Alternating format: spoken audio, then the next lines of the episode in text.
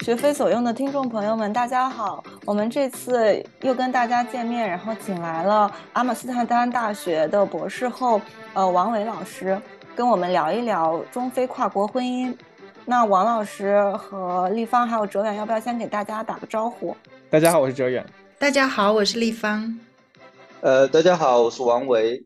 我是个香港大学呃社会工作与社会行政系的博士，我去年十一月刚刚毕业。然后现在在呃阿姆斯特丹一个文化分析学院做博士后，长期也是一直在做跟中非相关的呃议题，呃我的博士论文是关于中国呃男性和埃塞女性在埃塞俄比亚建立起这样的跨国婚姻的家庭，然后有一些人呃有些家庭已经成功的从这个埃塞俄比亚移居到了中国居住了。嗯，所以这是一个呃关于跨国婚姻的研究，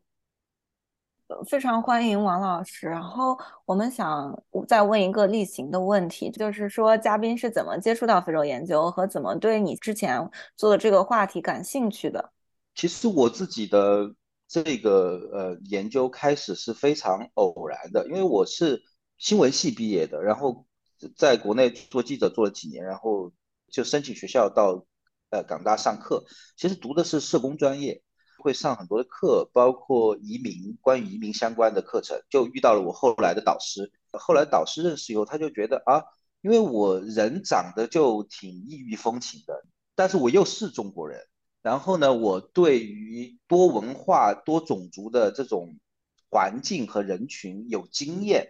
这个在他认为啊。他因为他是美国人嘛，他认为在中国人，特别是在他学生中间是少有的。然后他正好有个项目是关于，呃，在广州的中非的家庭的，因为他是研究呃小孩的福利的以及社会支持的，所以他就问我有没有兴趣帮他工作。我那个时候正好要毕业嘛，然后我就好啊好啊，我就做开始做他的研究助理，然后开始在广州做中非。呃，家庭的研究，然后在中非家庭研究的过程中，帮他收数据的过程，其实，然后我就萌生出对于婚姻感兴趣，因为他是关关注社会服务啊，小孩子的，然后我对于夫妻之间的那种关系，以及跟更大的家庭之间的关系，特别是跟中国的这个呃，比如说公公婆婆啊、岳父岳母之间的关系，所以就从那里开始一直在做呃中非婚姻的研究。之后又做他的博士生嘛，然后就，呃，研究点就从广州呃移到非洲大陆，然后开始做在埃塞俄比亚的中非婚姻的，呃，然后到埃塞的那个经历也很好笑，就是我当时博士论文写的研究计划仍然是研究广州，但我们也意识到了，哎，太多人在广州扎着了，太多人研究广州了，然后有一小部分人研究义乌，我就会觉得，哎，其实那个出我们。做学术嘛，就是想有一点新的不一样的东西嘛。不仅是说在呃个案上的新，在理论上创新，我也觉得当时已经有一点压力了。然后，呃，当时导师就有一个机会，我们就跟着一帮呃港大的本科生到埃塞俄比亚去旅游，真的是。然后他就问我有没有兴趣，我我就说好啊好啊，反正你给我出钱嘛，我有什么不好的？然后我就跟着我陪我导师去去埃塞玩。玩的过程呢，我就瞎问呗，反正我说做婚姻研究的，然后我就问导游说，哎，其实这边有中国人结婚吗？他说他还真的认识一个。我说你帮我联系呗。后来我们玩了一圈，回到阿迪斯贝巴，就是亚迪斯亚贝巴，就是埃塞俄比亚首都。然后他说联系上了，那就然后我就就就联系上了，然后就送我到呃那个地方去，在中国人家里吃顿饭。其中一个人就变成我后来的那个所谓的 gatekeeper，我们进入田野最关键那个把关人，我觉得我运气不错，就是偶然的一次旅行，真的就帮我发现了一个呃很有趣的个案，而且慢慢的我在这个案里面，呃我们后面会讲，就是理论上我觉得是一个呃挺有趣的一个创新，我觉得。那你当时进入到这个田野的时候，会觉得困难吗？呃，作为一个中国的男性，而且我是四川人。呃，很多在非洲，哎，其实全世界就是中国的民工，或者说这个底层工人里面，很多都是西南来的。对我这个能讲西南官话的来说，云贵川都是我的老乡，都很容易博感情。而且我是一个国有企业长大的小孩子，我的邻居，我从小一起长大的叔叔阿姨，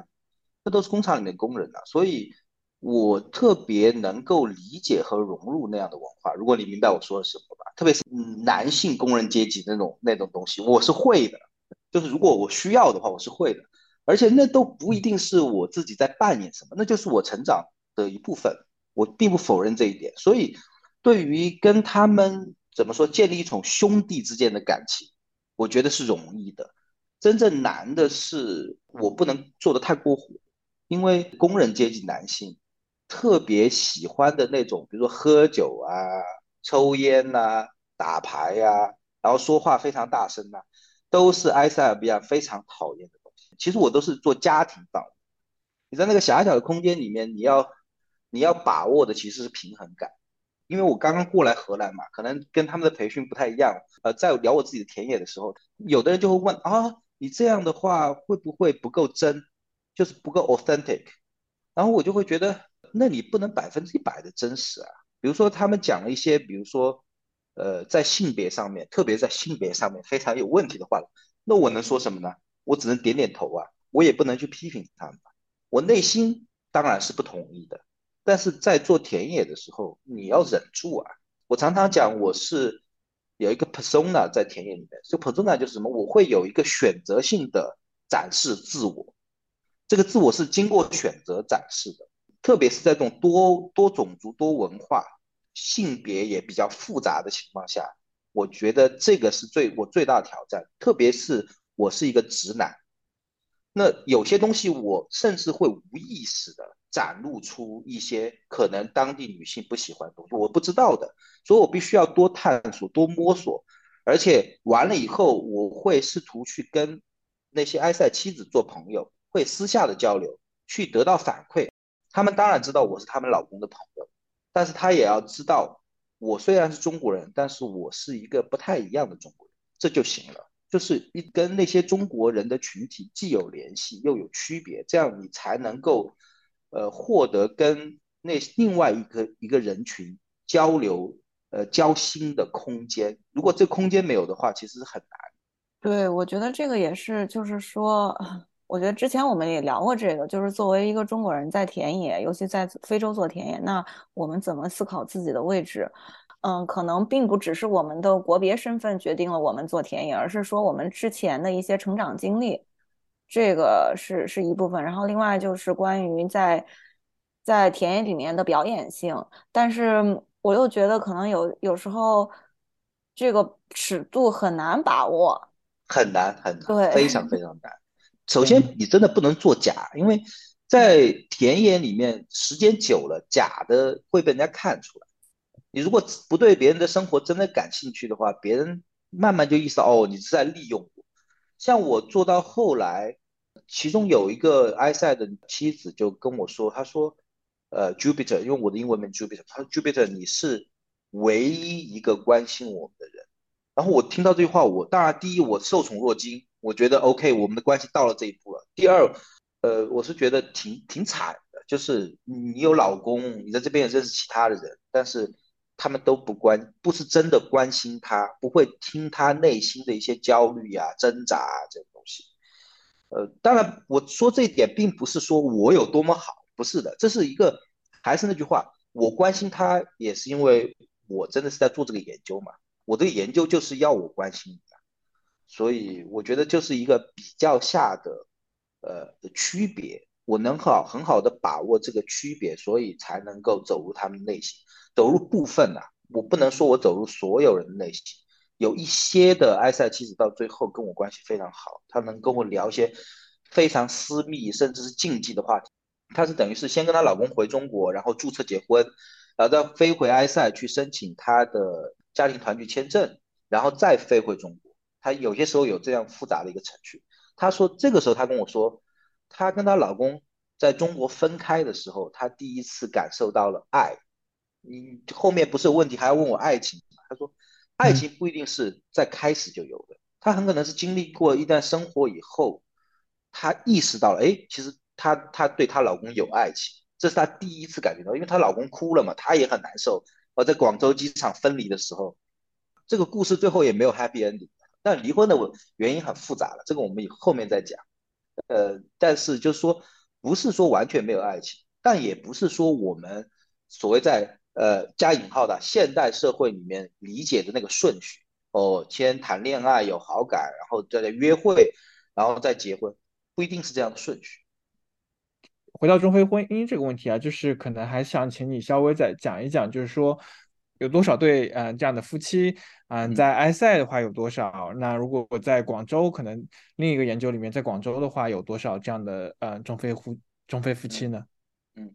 呃，我在广州那个研究，因为重点不是在夫妻身上，所以呃，但是我我了解到在广州群体可能是要大过在埃塞的。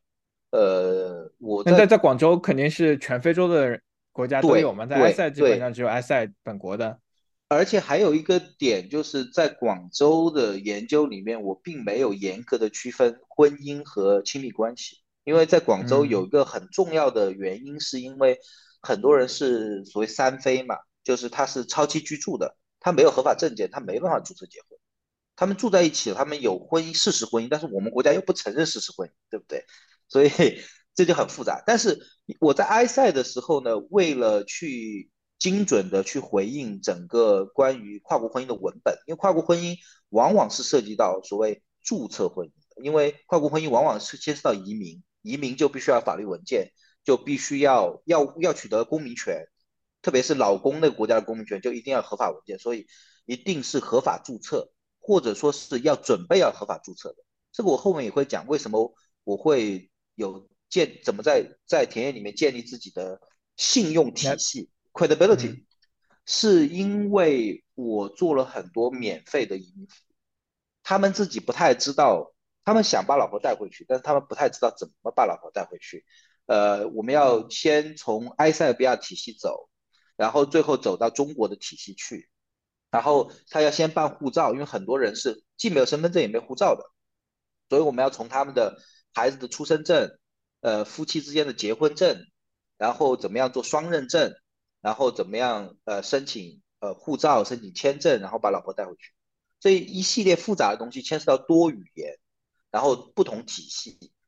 而且两个体系，说实话，不管是中国还是埃塞，这个信息透明度都有问题，以至于我这么一个有经验的记者也找了很久才搞清楚这个体系怎么怎么玩的。我觉得他们。没有我的帮助是完不成的。当然有其他渠道，你就花几万块钱找中介嘛。但对这样的工人来说，几万块钱不是小钱。我觉得，呃，也挺惨的，而且还经常容易被骗，交了钱也办不下来。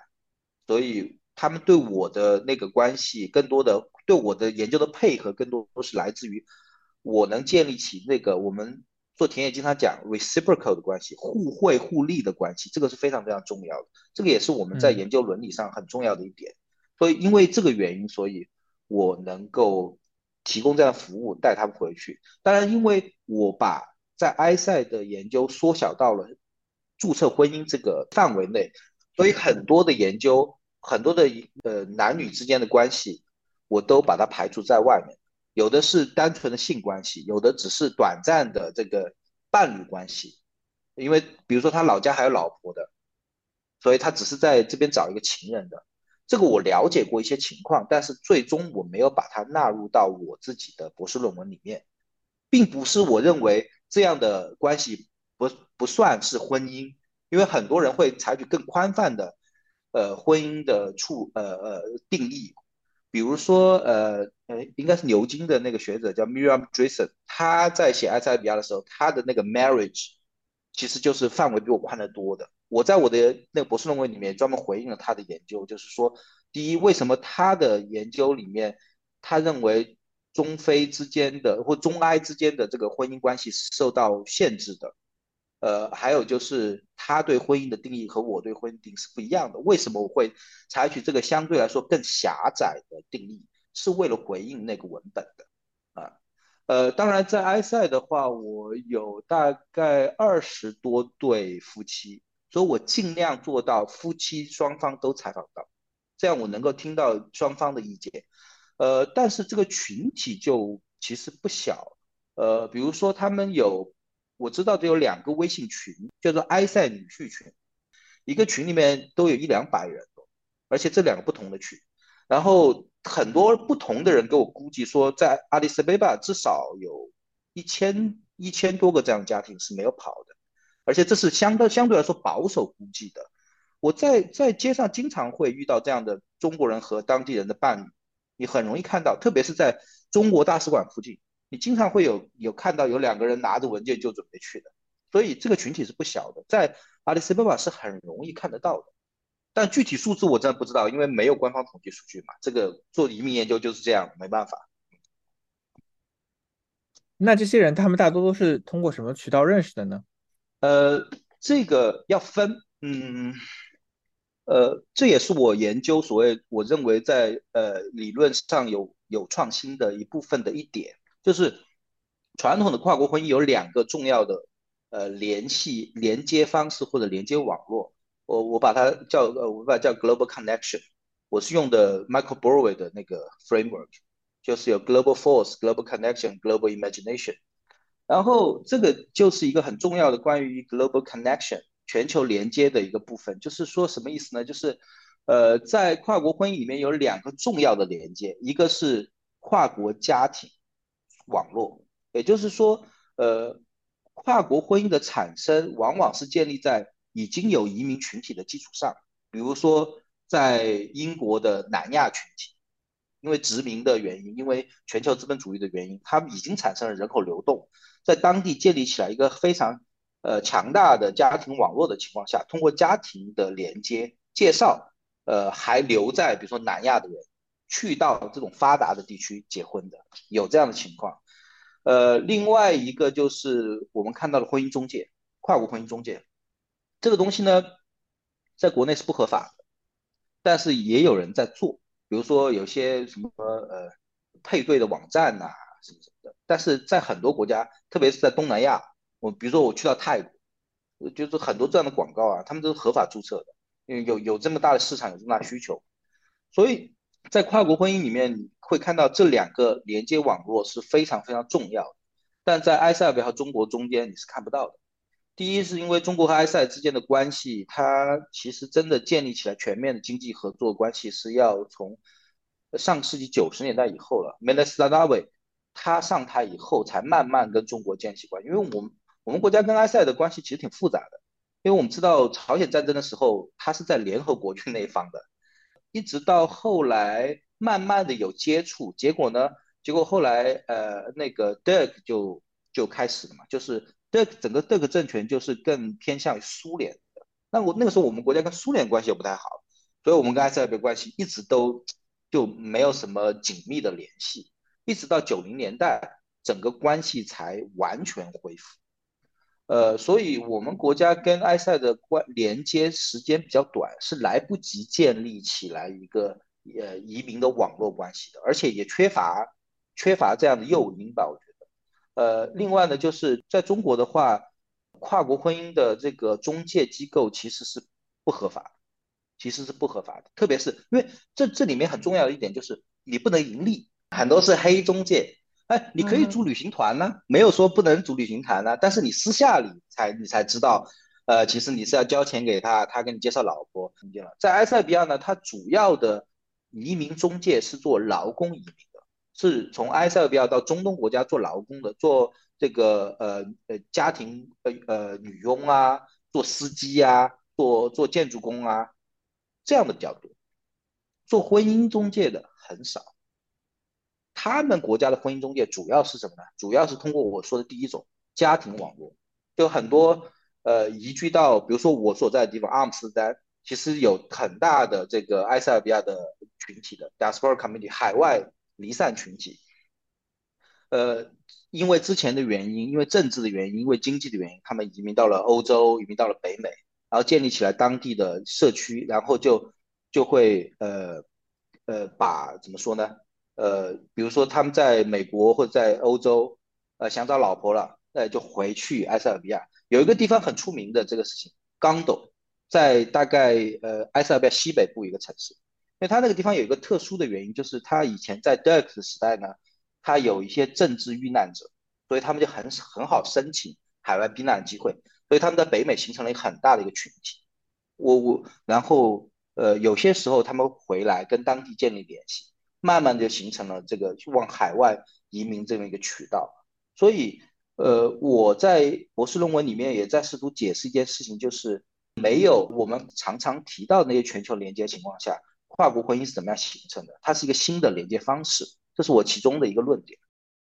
对，然后我觉得另外一个现象就是说，大部分都是中国的男性出来找外国的女性，然后我们也知道还有别的跨国婚姻，就比如说到北美或者欧洲，那就是中国的男性和埃塞女性的这个跨国婚姻在这里面有什么就是不一样的地方？然后另外一个就是你刚才也提到说，我们中国跟埃塞本身的整个的一个外交历史，那你觉得这个跨国婚姻？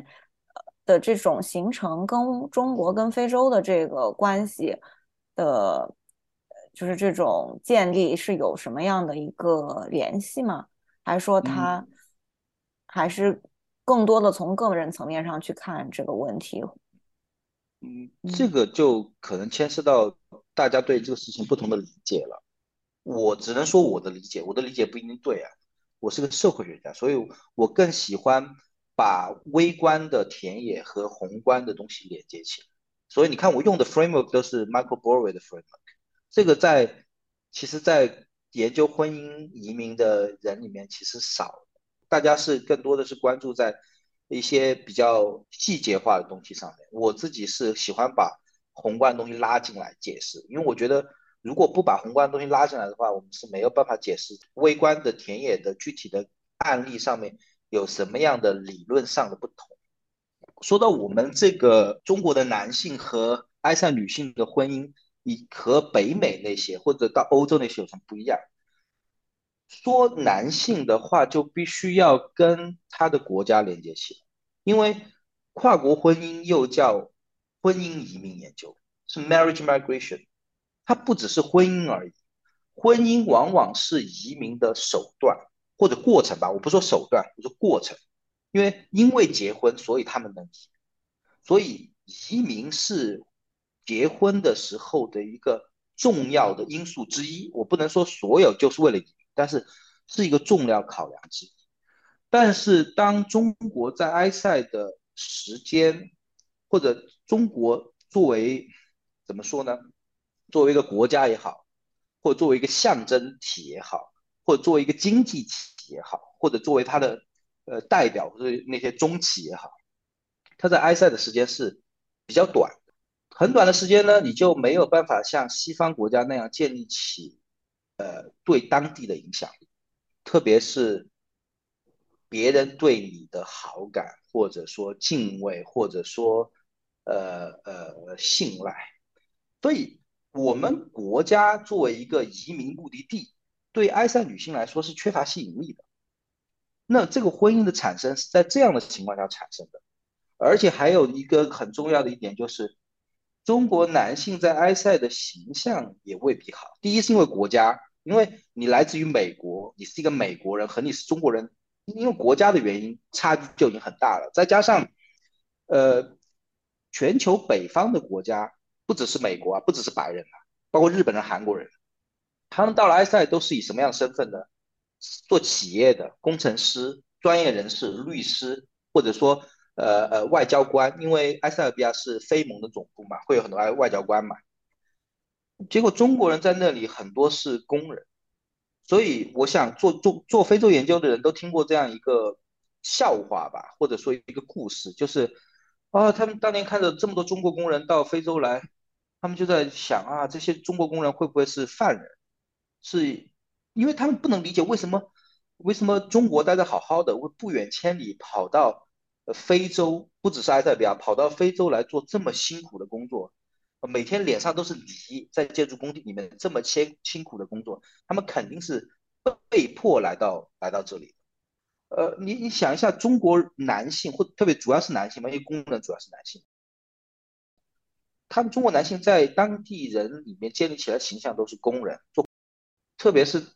他们可能相比较于那些专业人士、工程师那些呃受过教育的高收入人群来说，他们的呃一些平时的行为举止是有差距的，所以这会造成在当地社会来说对中国男性的影响是不好的。当然，我自己的研究里面，我为了去平衡这件事情，我也试图去呃采访了一些，就是说呃中埃的呃夫妻是来自于呃受教育的专业人士、高收入的来源，去呃去试图去了解到底这个对中国的不感兴趣，对移民中国这件事情不感兴趣，是因为阶级的因素，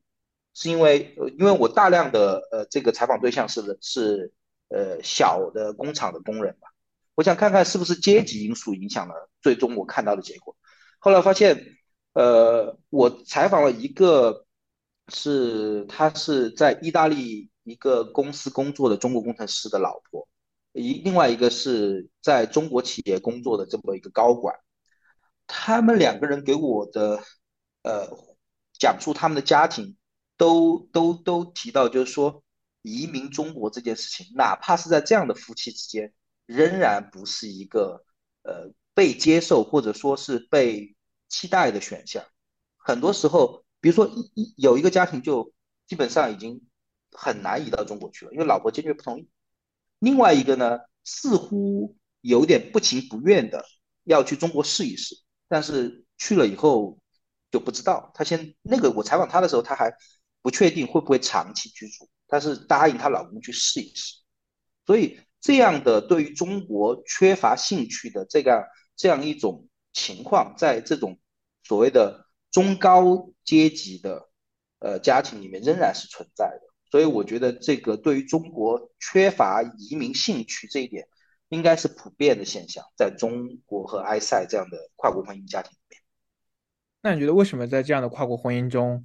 在呃女方埃塞俄比亚人缺乏移民中国的兴趣呢？呃，他们会给你很多的解释，但是这个就看你怎么理解了。比如说他们会强调自己的家人在埃塞啊，他们会强调自己特别喜欢埃塞啊。还有就是，如果你去看埃塞俄比亚的话，从整体上，埃塞俄比亚是一个移民输出的国家，所以你很难用什么文化自尊、自信或者爱国，或者说家人在埃塞来解释这件事情。我作为一个社会学家，我是不接受这样的解释。我觉得他们更多是想要去呃合理化自己的选择，或者我不能说找借口，我觉得他是要合理化自己的选择，但实际上，呃。呃，中国缺乏吸引力是一个很重要的原因。还有一点就是，呃，还有一点就是，这个婚姻对他们来说，呃，最该怎么说呢？我很难讲是利益最大化，但是对他们来说最有利的选择，或者他们最期待的版本，这样讲吧，他们最期待的版本，呃，恰恰是两个人都在埃塞待着，别回中国。比如说。呃，在埃塞的时候，因为中国人不是当地人嘛，他们虽然会说一些简单的阿姆哈里阿姆哈拉语，但是他们还是不够熟练啊，或者对于当地的文化社会也不够了解，所以家里面的日常的经济权利是掌握在老婆手里，买东西、家庭支出都是老婆处理，那这中间就有很大的可以操控的呃空间了。我觉得我这个没有任何贬义的意思，每个人都要想存点私房钱嘛，这个很正常啊。嗯，在经济呃处在不占优势，但是社会上占有巨大优势的情况下，他当然会有更大的权利去决定怎么样支配这笔钱，还再加上中国男性还没有成功把这些女性带回中国的时候，他们仍然要试图争取这些女性的好感，以及争取这些女性家庭的好感，所以他会变得更慷慨大方。这一切都是更有利于埃塞女性的，或者说他们想做点小生意。他们想要一些，呃，他们想要一些未来的计划，都是跟埃塞这个土地连接的，因为他们要注意，他们缺乏对于中国的移民性，所以呃移民的兴趣，所以他们对于他们不像很多其他的跨国婚姻的例子里面看到的，很多人是会想象哦，有一天我如果移居到了东京，移居到了纽约，移居到了阿姆斯特丹，移居到伦敦，我的新生活会怎么样展开？他们对这个东西没有太大想象，他们想的是，哎，我们在埃塞生活过挺好啊，你给我点钱呗，我做个小生意不挺好吗？所以对他们来说，留在埃塞对他们来说是更好的选择。他们对于跨国婚姻的想象是这个。当然了，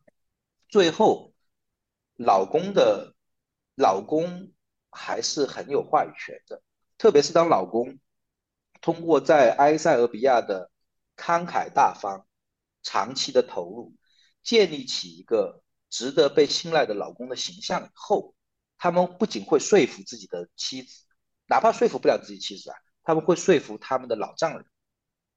在有了埃塞家庭的支持。但这中间当然有有所谓父权的影响，因为埃塞比亚始终是个父权的国家。但是当中国男性从一开始是被怀疑的、被拒绝的、被排斥的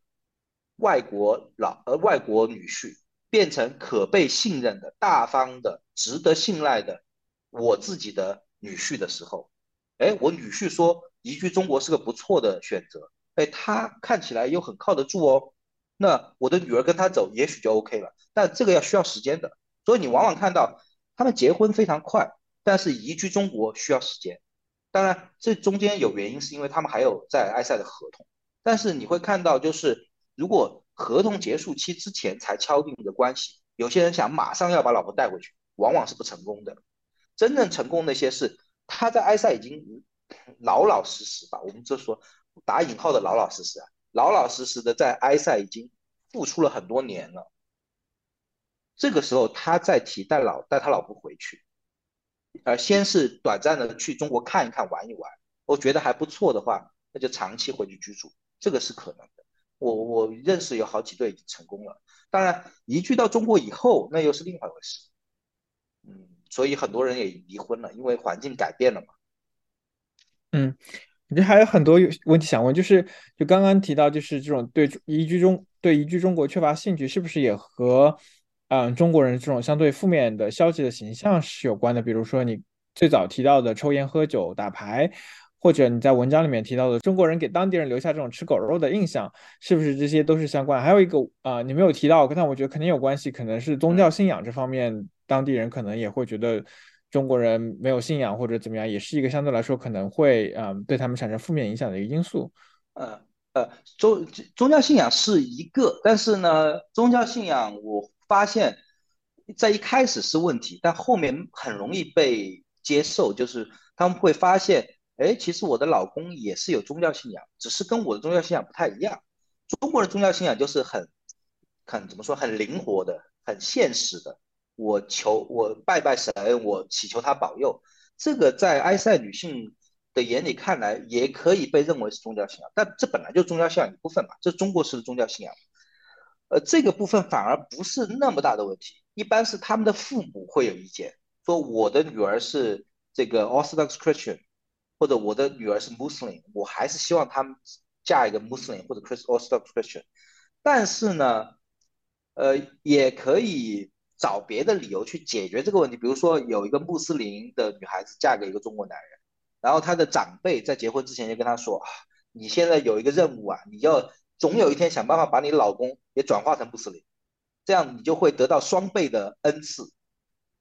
这就解决了这个问题就解决了，这个不是什么大的问题，真正问题其实是你之前说的那个负面影响的问题，包括中国人的食物，不只是吃狗肉的问题，他们会吃各种各样的。这个动物器官，我你懂吧？壮阳的因素啊，反正反正有很多很多不同的这个呃呃知识或者信仰，他们会去喜欢吃埃塞人认为不太能接受的食物的，因为不管是穆斯林还是 Orthodox Christian 都不能吃猪肉，因为他们的基督教也是呃比较严格按照所谓的犹太。Crochet 那个那个食物的那个方式来的，不只是不能吃猪肉，很多东西都不能吃，比如说马肉，呃，还有比如说某些部位的肉都不能吃，这个对中国人来说完全不能理解。他说你这简直是莫名其妙，浪费食物嘛。但结婚以后这个问题也还好，因为埃塞的妻子可以自己做自己的饭嘛，这个不是什么大的问题。但是形象上这个事情呢，我是这么理解的哈。一个国家或者，呃，好吧，一个国家或者一个人群，他的形象来自于哪里？如果我们不去讨论具体的呃呃呃方向或者具体的方法，我们从大的一个趋势来讲的话，我会认为它需要时间。呃，我自己的呃我自己的这个博士论文用的理论是呃布迪厄的那个多不同的多种的 capital 不同资本嘛，以及呃非物质资本的积累需要时间劳动来解释这个事情。我们比如说很多人会讲啊，中国的孔子学院在海外是不够成功的，因为中国不知道怎么样建立这些。呃，机构，比如相对来说，相对比如说 British Council，或者说呃 Lycée Français，或者说歌德学院这样的东西，中国人是不懂的。我说，即使中国懂了这个技术，他也未必能在短时间内积累起像英国、法国、德国这样的象征资本，更不要说美国了，因为时间太短了。布迪厄给我们提醒、反复提醒的一个点就是说，积累象征资本需要你投入时间劳动。第一，你要自己花时间。第二，你要真的投入你自己劳动。我经常喜欢讲的一个例子就是比尔盖茨。比尔盖茨在一开始他只是个有钱人而已。当一个有钱人只是有钱人的时候，你就只是个暴发户。比尔盖茨的形象这么多年是通过盖茨基金会建立。他不仅是个有钱人，他是一个慷慨的有钱人。他不断的把自己的钱拿去投入做慈善，而且他出席很多自己的慈善活动。他不是找别人做，他必须自己去做，不断积累。才能够实现象征资本的积累。那么人是这样的，人群是这样的，国家也是这样。我觉得中国在海外，不止在非洲，缺乏一定的象征资本。当然，中国要学的东西还很多，但同时中国的时间不够。中国作为一个新的崛起的全球力量，呃，还需要时间。我觉得很多时候它是一个过程。也许我们觉得啊，几十年了还不够吗？但是如果我们放在一个很长的历史范围以内，西方的西方开始建构自己的全球力量或者象征资本，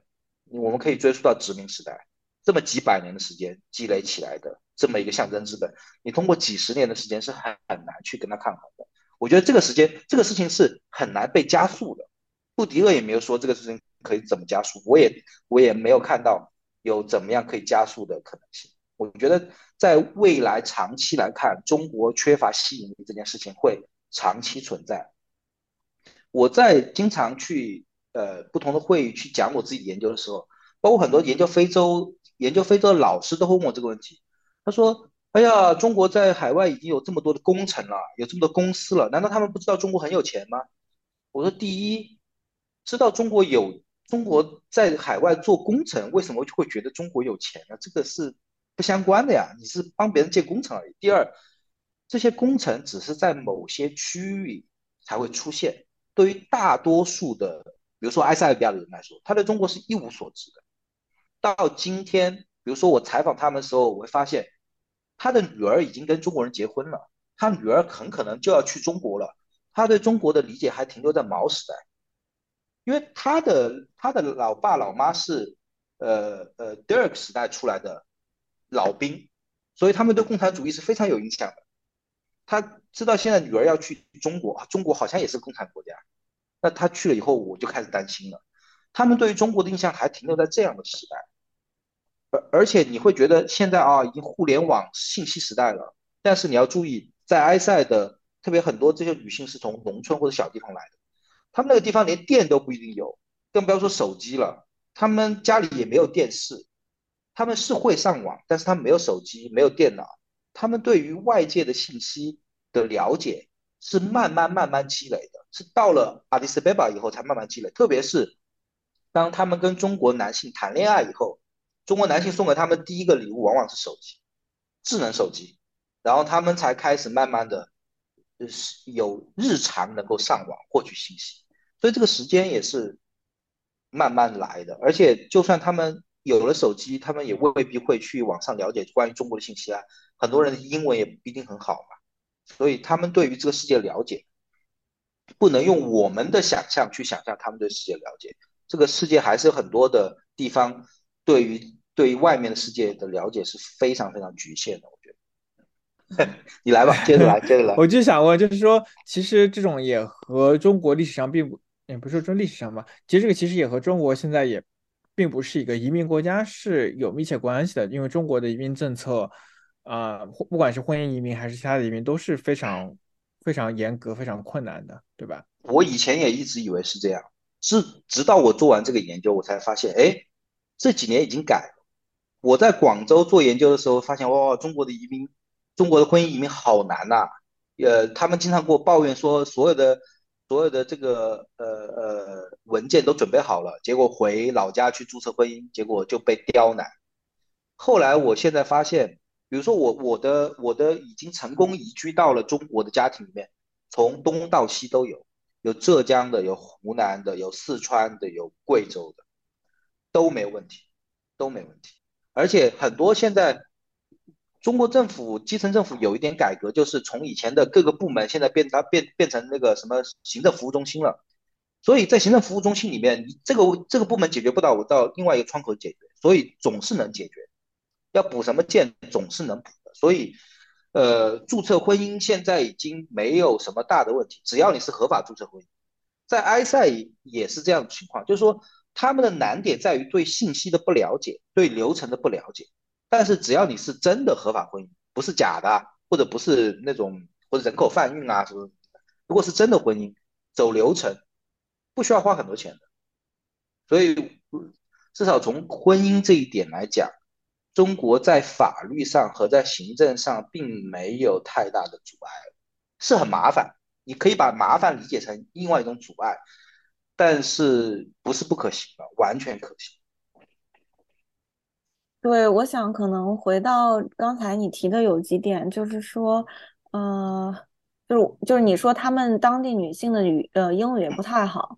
然后所以我挺好奇的，他们平常交流主要是靠什么交流？然后另外一个就是，如果这些过程中有出现。有没有因为语言或者其他因素产生的一些矛盾？那这些矛盾最后又是怎么解决的，或者就完全没有解决？对，呃，语言的话，呃，当地人是主要说阿马哈拉语嘛，然后有一些是欧罗莫人，所以说会说欧罗莫语言，呃，然后呃，他们英文确实不大好，大多数埃塞的妻子啊，不是说埃塞人啊，只是说。在跨这个中埃婚姻里面的很多妻子英文是不太好，特别是我们说来自于比社会底层的人，呃，他们的语言更多的是用一种说我们叫混合语，其实就是 Pidgin language，就是我的理解是有一点阿姆哈拉语，有一点英文，然后用一种很简单的语法形式组合在一起，处理一些日常的交流。我是不会说阿马哈拉语的，我到那个 field 里面。田野里面待了一段时间，我都能够理解那个混合语了。我在田野里面理解个百分之八十没有任何问题。呃，这而且这个有一点好处，我后面会我后面再跟你讲这个好处，就是呃，他们会能够交流日常的一些东西，比如说吃饭啊、去哪里啊、带小孩啊、去哪里买东西啊，没问题。具体的交流比较难。但也有例外的，有些在埃塞待了十年的人，比如说我的那个田野的把关人，他就待了十超过十年，呃，跟老婆结婚也好几年了，六七年了吧，女儿已经上小学了，呃，他的阿马哈语比其他人好很多，但有些时候，比如说有一次跟他老婆吵架的时候，吵着吵着突然跑过来对我说：“你跟他解释啊，哒哒哒哒哒哒哒。”然后我还要用英文跟他老婆解释。他老婆上过那种，呃，他们叫 college，college 是不是大学哦？是某一种职业培训类型的学校，但是也是高中毕业了，所以他老婆英文会一点点，我还用英文跟他解释这个这个什么意思，所以语言交流是一定有障碍的。但这一点有什么好处呢？就是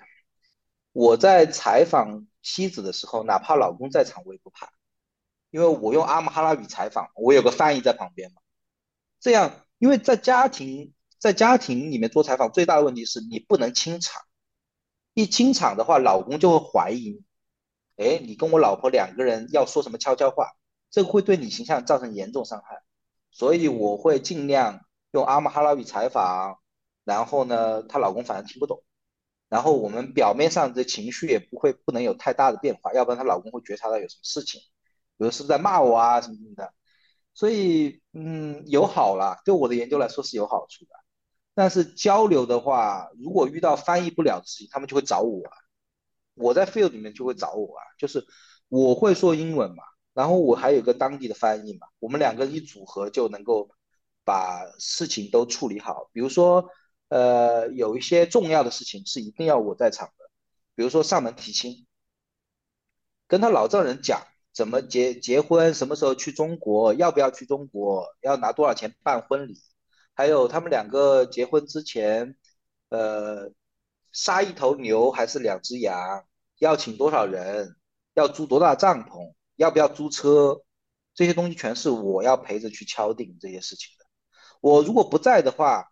可能他们就要找呃我刚才说那个把关人了。他的阿马哈语比其他人好一些，但是还是不能做到那么细。所以我在场的时候，很多问题能谈得更清楚一些。但我现在已经离开田野了嘛，所以。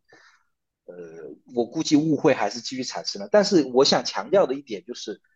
婚姻这个事情本来老婆和老公之间就不一定有那么多话的。你这个不，你我们不能把那种最完美的婚姻拿去类比它，哪怕就是普通婚姻嘛。我觉得，我觉得很多我在国内看到的婚姻，那老婆老公各玩各的嘛。我所以，我也不觉得有什么很大的问题啊。就就是就是这样哦。哎，他是这样，他是呃。老公担心老婆太瘦了，要喂她吃鸡蛋，呃，老婆就说啊，我不吃，我不吃，然后摸她的胸口，摸她胸口，然后老公就说啊，吃鸡蛋还能说吃的心脏不舒服吗？其实我后来问了老老婆，说白了就是那个时候在斋戒，他不能吃荤的，他摸心口的意思就是说这跟信仰有关系，老公完全不理解，就是有这种误解了，就是这种误解了，但是我觉得生活里面这种事情。就算有日子还是过得下去的。嗯，然后然后还有一个问题就是，嗯，就在你的这些案例中，是不是大部分都是工人阶级？然后，嗯，如果就通常情况下，他们的合同不是也有一定的年限嘛？刚才可能说了很多这些埃塞妻子方面的考量，那这些。在那边可能只有短暂几年的工人，为什么他们会决定去呃开始一段跨国的婚姻呢？嗯，第一，我这个事情其实是我研究中间的一个重点。谢谢你问这个问题，因为这个是我跟呃 Miriam Dresen 在研究上面最大的不同。他是他也是研究埃塞，我也是研究埃塞，为什么我们俩的研究会看起来这么差距这么大？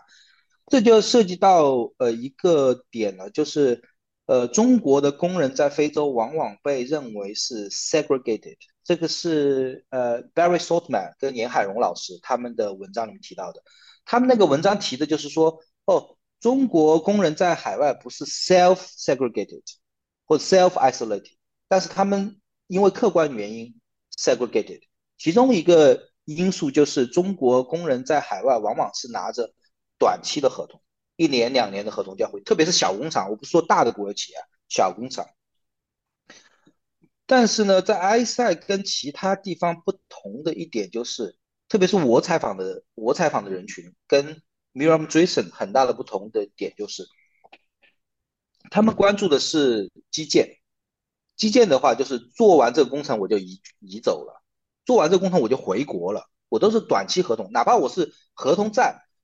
我的呃建设好了，比如说这个桥墩建设好，我就移到下一个地方去建了。我跟本地的社会是不会发生什么连接的。我在非洲当地国家的工作时间也是很短暂的，我就会缺乏兴趣跟当地社会发生交流。我为什么要我反正要走的，或者我就找个情人就好了嘛，对吧？所以中国男性一个另外一个名声不好的地方就是经常抛弃当地女性吧，这也是常发生的事情，在埃塞也有这样的事情。呃，我的研究是工厂。埃塞俄比亚跟别的非洲国家有一个很大的不同，对中国投资来说，埃塞是一个资源相对来说贫乏的国家，所以在埃塞的中国投资往往是以制造业和基建业为主。制造业就有一个点，就是它需要建立生产线，需要有成熟的工人。他们不一定是多高技术的工人，他们仍然可以被分类为 low skill worker，呃，低技术工人。但是这些低技术工人同时也是非常有经验的工人，所以这些有经验的工人到了埃塞以后，特别在这种小的工厂，他们被当成技术骨干，他们会处理一些机器上的问题，呃，操作机器啊，处理一些呃埃塞当地工人没有办法处理的东西。中国企业也不太愿意去做员工培训，特别是小企业。第一，他没那么多钱；第二，我培训来你可能要走，因为。他们当地工人也是没有合同，所以久而久之，这些虽然合同只有两年的工人，他的合同一直在续，所以我才说有好多工人在那个工厂里面，在同一工厂哦，已经工作了超过十年，两年一续，两年一续，他一直在续。呃，我们在社会学上叫这样的合同叫做，呃呃，叫做 casualization of employment，它其实不是 long term 的，它是 short term 的，它是不稳定的。但是在这个具体的状况下面，它是它又稳定了，所以有了稳定的长期在一个地方工作的这个条件，他才有机会去接触，呃，或者他的女性同事，或者是跟当地的社群已经有建立某种连接了。而且很重要的就是说，这些在埃塞这个工厂或者在当地已经住了超过十年或者八年的人。他在当地是已经建立起来一种信用体系了，所以当其他的同事要去找女朋友的时候，我可以做中间人。哎，大家都知道我的，我常年都在这里的，我不是说一个会跑的，所以中间人也很重要的。因为中国和埃塞这个跨国婚姻中间缺乏我们之前说的两种联系，一个是中介中介公司、中介机构，一种是呃跨国的家庭网络。这两种呃这两种连接里面，它会起到一个。几个不同的作用，第一个作用就是我们想得到的介绍的作用，还有什么作用呢？还有呃给你担保的作用，还有就是过滤的作用。家庭我们不用说了嘛，中介也很重要，因为中介机构是个长期生意啊，他如果经常介绍这个夫妇出了什么问题，对他的商业信誉是有影响的。这个是 Brand Young 文章里面就提到这一点，中介机构的商业信誉导致他会过滤。控制、撮合，呃，跨国婚姻，但是在中国和埃塞婚姻之间是没有这个连接的。那么，这个长时间留在埃塞的这个中间人，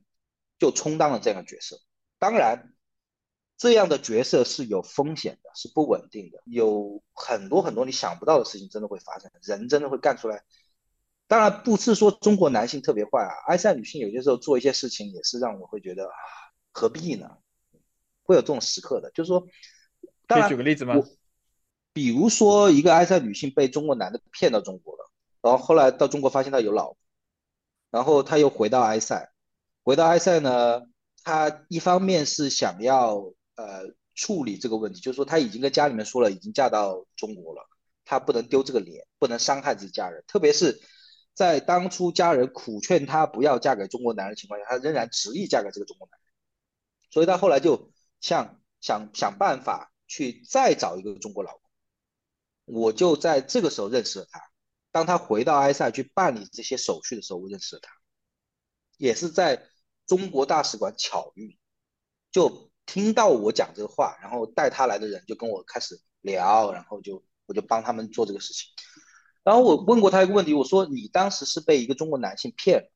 那你现在再找一个中国男人？而且你的计划是跟他结婚一一年以后，我就离婚。而且这个中国男的是在湖南，呃，我去过他的家，他是当地的什么建党注册贫困户，家里面那种三层楼的砖房，连砖都露在外面，连水泥都没有钱去去把它糊起来的那种家庭，可能把家里唯一的几万块钱积蓄拿来找老。我我然后我也没有说这么多啊，我说你自己生生命中发生了这么惨的事情，被人骗了，那你现在从某种意义上，这其实他也挺可怜的呀。我就这么问了这么一个问题，他说啊，我管他的，他说男人就是坏，都要下地狱。我说我也是男的，他说你不包括在内，他们下地狱。呃，然后我就觉，我当时心里觉得我完全能理解他的情绪。我完全能理解他的情绪，但是我我我心里面就会有点，我说，哎，这就是何苦呢？都是穷人之间，对吧？都是穷苦人之间，这么互相伤害，我真的觉得挺挺挺挺悲剧的。但你做社会研究做多了，你会发现这种贫苦人之间的互相伤害其实是常有的事情。这对巨大的悲剧性你会体会到。这这也是我我说的那种时刻。我也只能点点头，我也不能说什么，我也不能去告密，你知道吧？我也不能去告密，这是他们的生活，他们要做什么选择，那是他们的事情。哎，她当时要如果要嫁给那个湖南的那个，她是要到中国去吗？就是要到她中国的这个乡下的房子去吗？还是那个人也是在埃塞啊？这个人就完全是在中国的，没有去过埃塞去。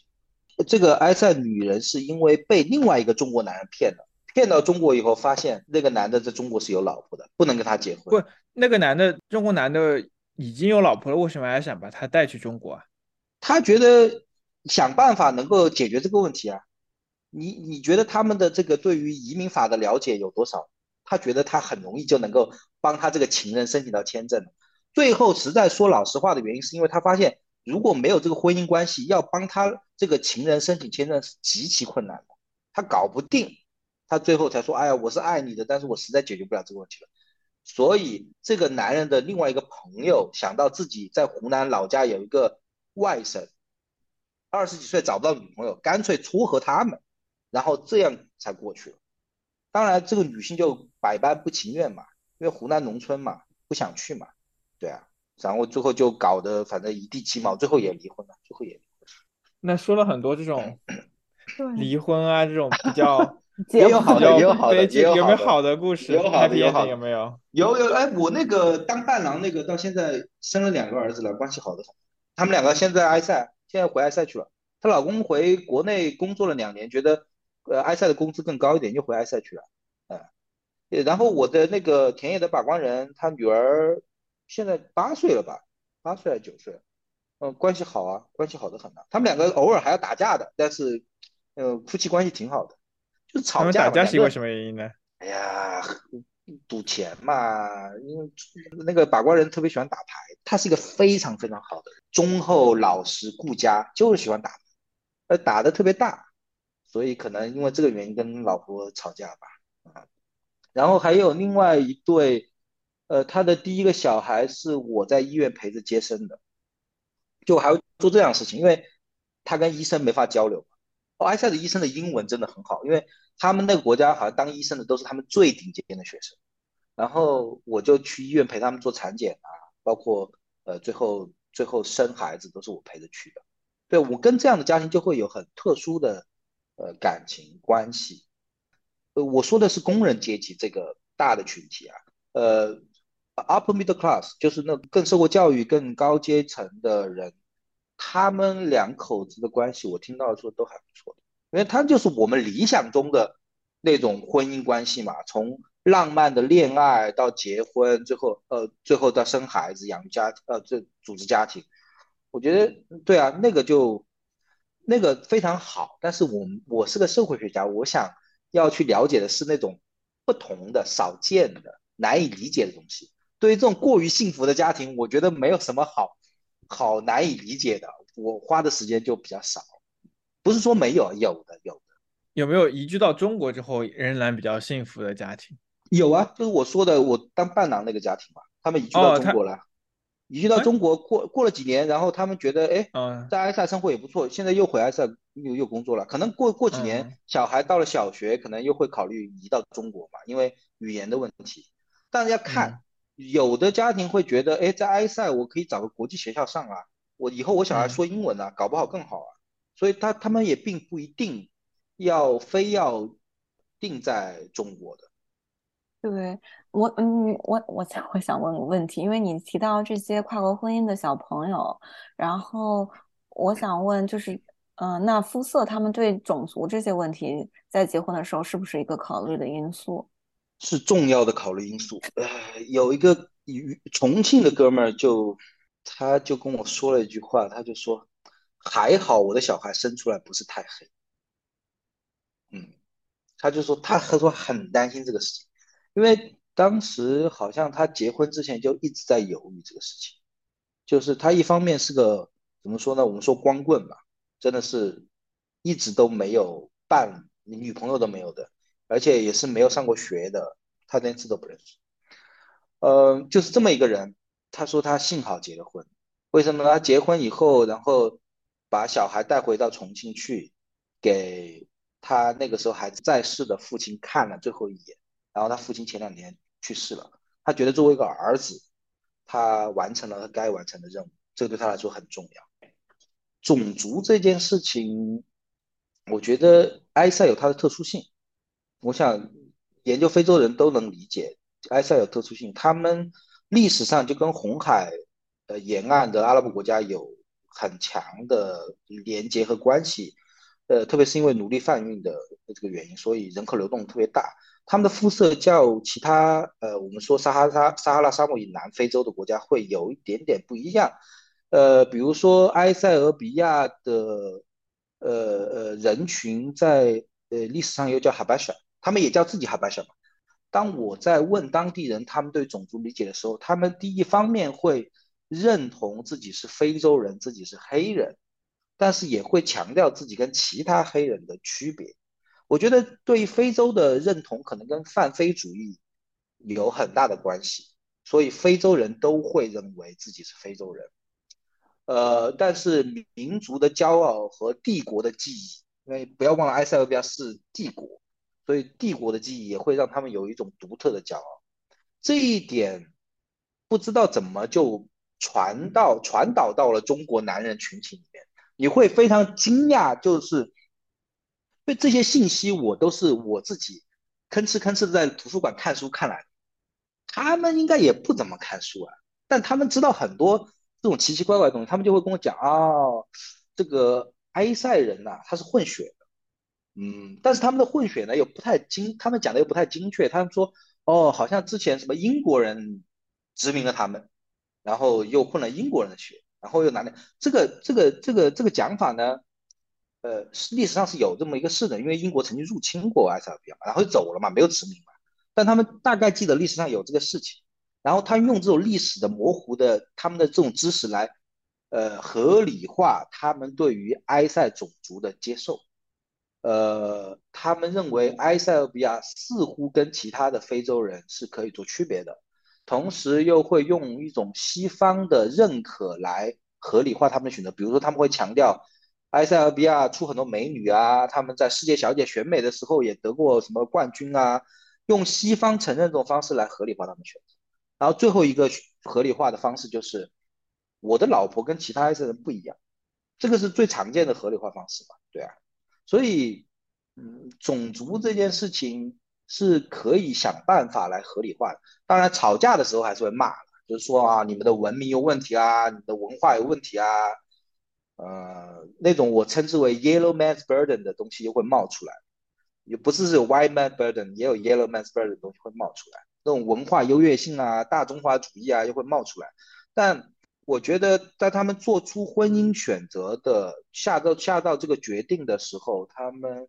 似乎能找到一些理由啊，来来让自己接受这个选择。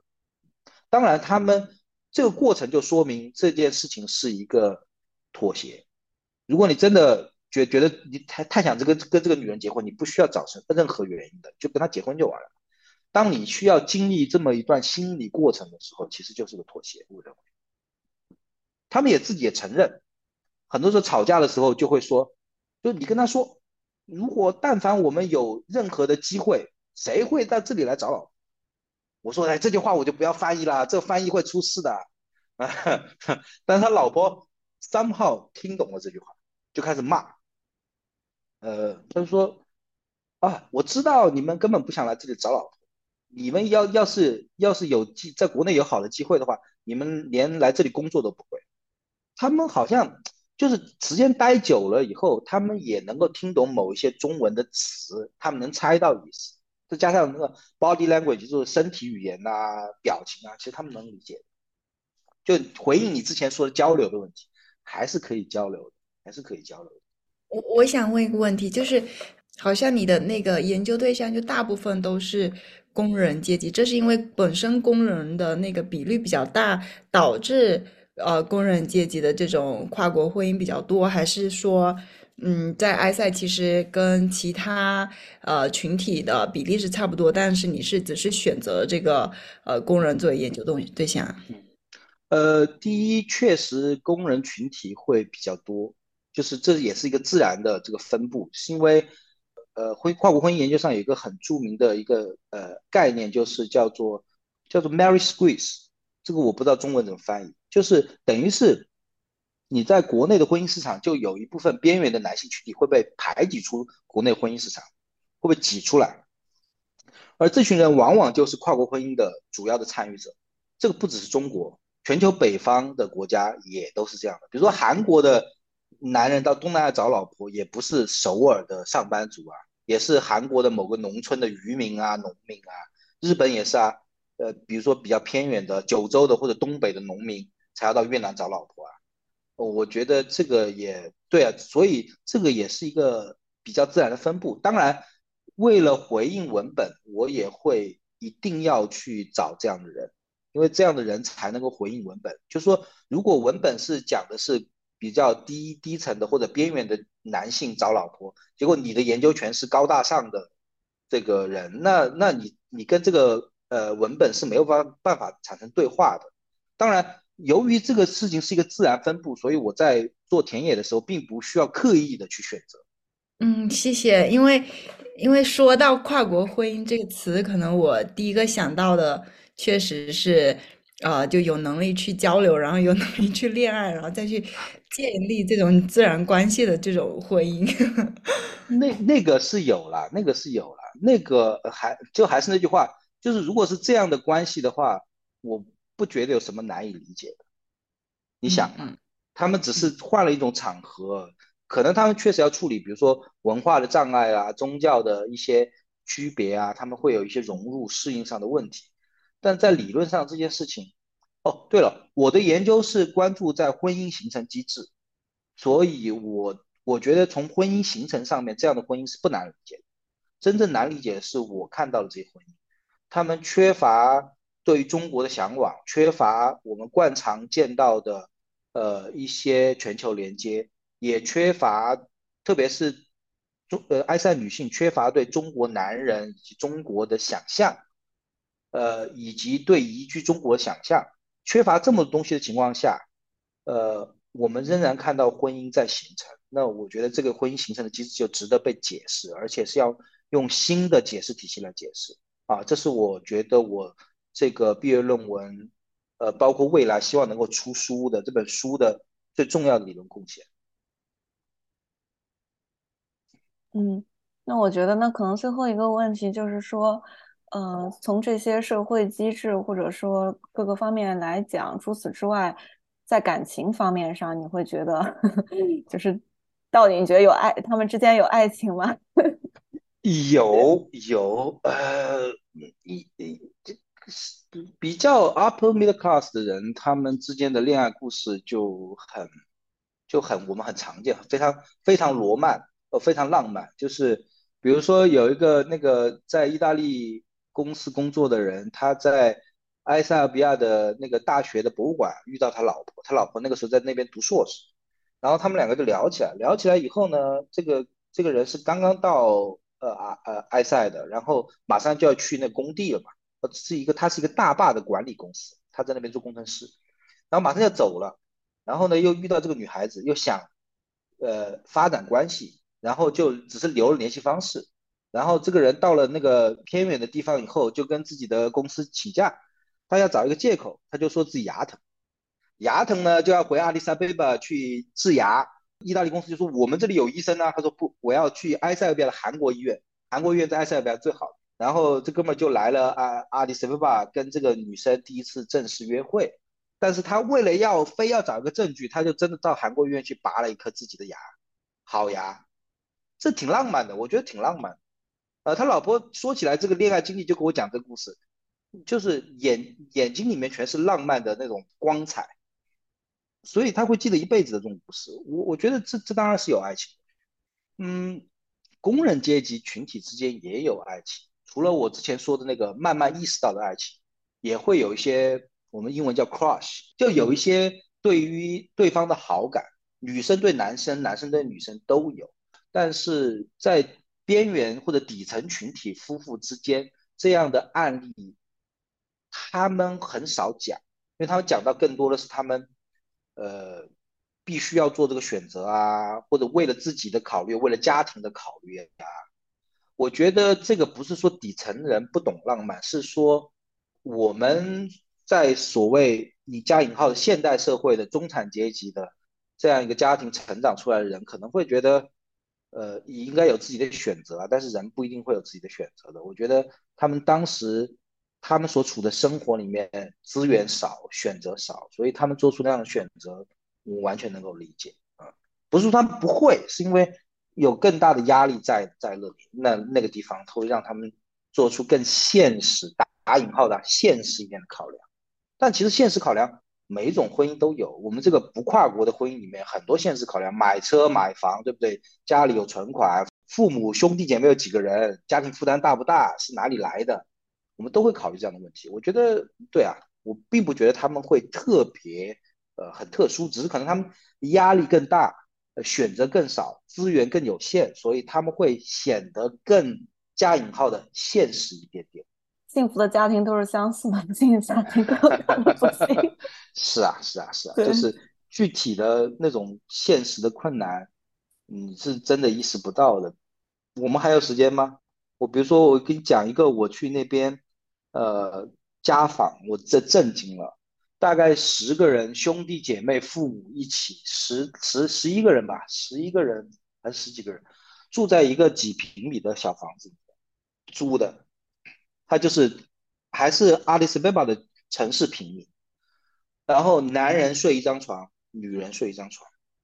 就只有两张床，然后家里面只有两张床，一个桌子，然后有几个沙发，呃，还是那个中国老公买的，然后呢，呃，比如说我去那个家里面的时候，我看到墙上挂着塑料袋，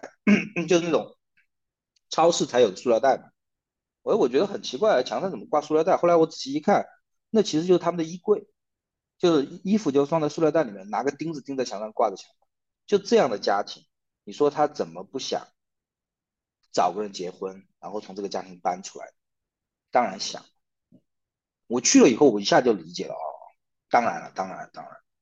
这个没什么好不能理解的，对。所以他们一个月就结婚了，从认识到到到举办婚礼一个月。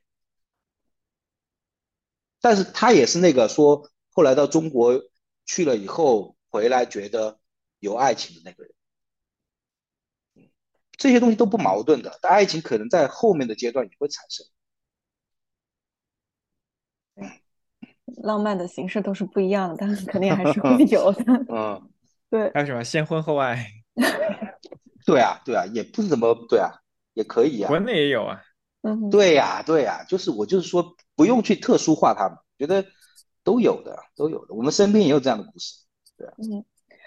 对，呃，那特别感谢王老师今天给我们带来这么多有趣的故事，然后也希望大家在剩下的二零二三年能找到自己的 浪漫的故事。我感谢大家给我这个呃，给我这个机会来讲我的研究，呃，很开心跟大家聊。嗯哼。谢谢我，谢谢王老师。好，对，非常感谢，拜拜。